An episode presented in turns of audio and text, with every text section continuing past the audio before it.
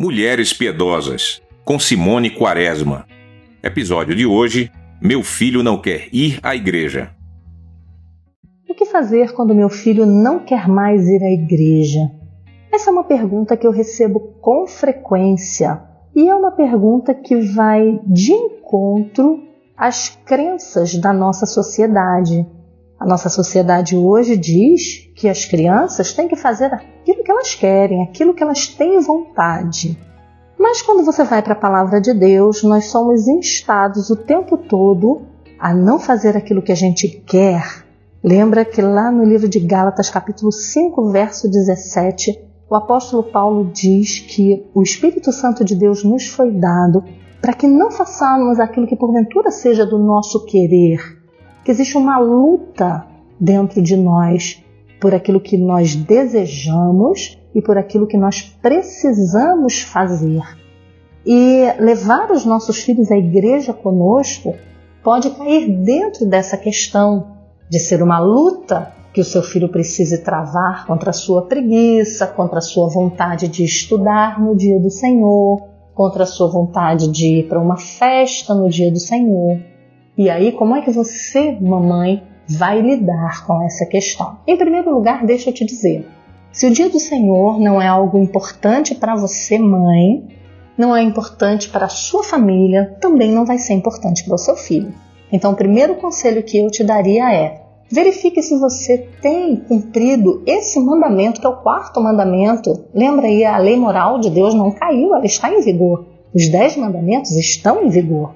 Né? E o quarto mandamento diz que nós devemos dedicar um dia em sete, o domingo, ao Senhor. É um dia de descanso de todas as nossas atividades diárias para nos debruçarmos na palavra de Deus, para estarmos em comunhão com os nossos irmãos, em culto com a nossa igreja local.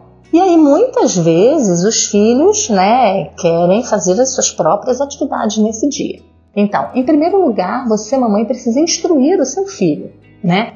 Em segundo lugar, além de instruí-lo e além de você mesma amar e respeitar o dia do Senhor, você vai ensinar a ele que o que ele tem vontade não é importante, mas a obediência à palavra de Deus é importante.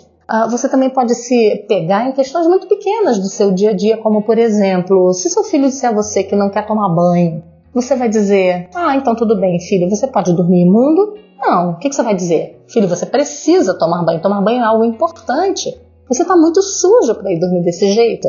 Então você vai fazer com que ele tome banho mesmo quando ele não quer. Se seu filho, por exemplo, disser que não gosta de matemática e a partir de agora ele não vai mais estudar matemática, que, que você vai fazer? Vai dizer, ah, tudo bem, filhinho, você pode viver sem matemática. Vai estudar o que você gosta. Não, a obrigação vem antes da vontade. Por exemplo, precisa dar um remédio, um antibiótico amargo, um remédio ruim para o seu filho, mas que sem esse remédio ele vai morrer. Exatamente. Se seu filho não estiver com você, com a sua família, no dia do Senhor, no culto, na igreja, ele também vai morrer.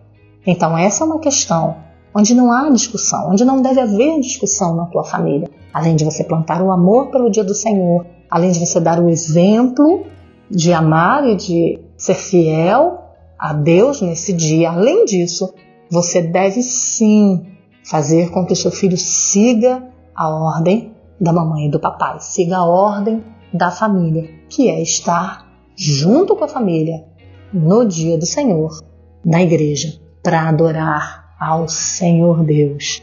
E lembre-se também que se você for lá para Êxodo 20, quando é instituído os dez mandamentos e é dito sobre o quarto mandamento, a ordem é para que aquele chefe da casa né, cuidasse para que todos os que estão debaixo da sua autoridade obedecessem a esse dia. Até o estrangeiro, aquele que estava visitando a sua casa, deveria adorar ao Senhor nesse dia juntamente com a família. Imagine os filhos. Então, não tenha medo de fazer com que a sua ordem sobre isso seja cumprida. Não ache que o seu filho vai odiar a igreja por causa disso. Não.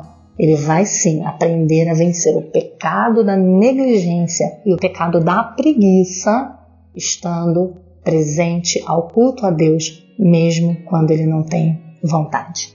Que o Senhor te abençoe nessa lida e não desista, viu? Não se esqueça também de seguir a Rádio Perspectiva Cristã em nossas redes sociais e até o nosso próximo encontro.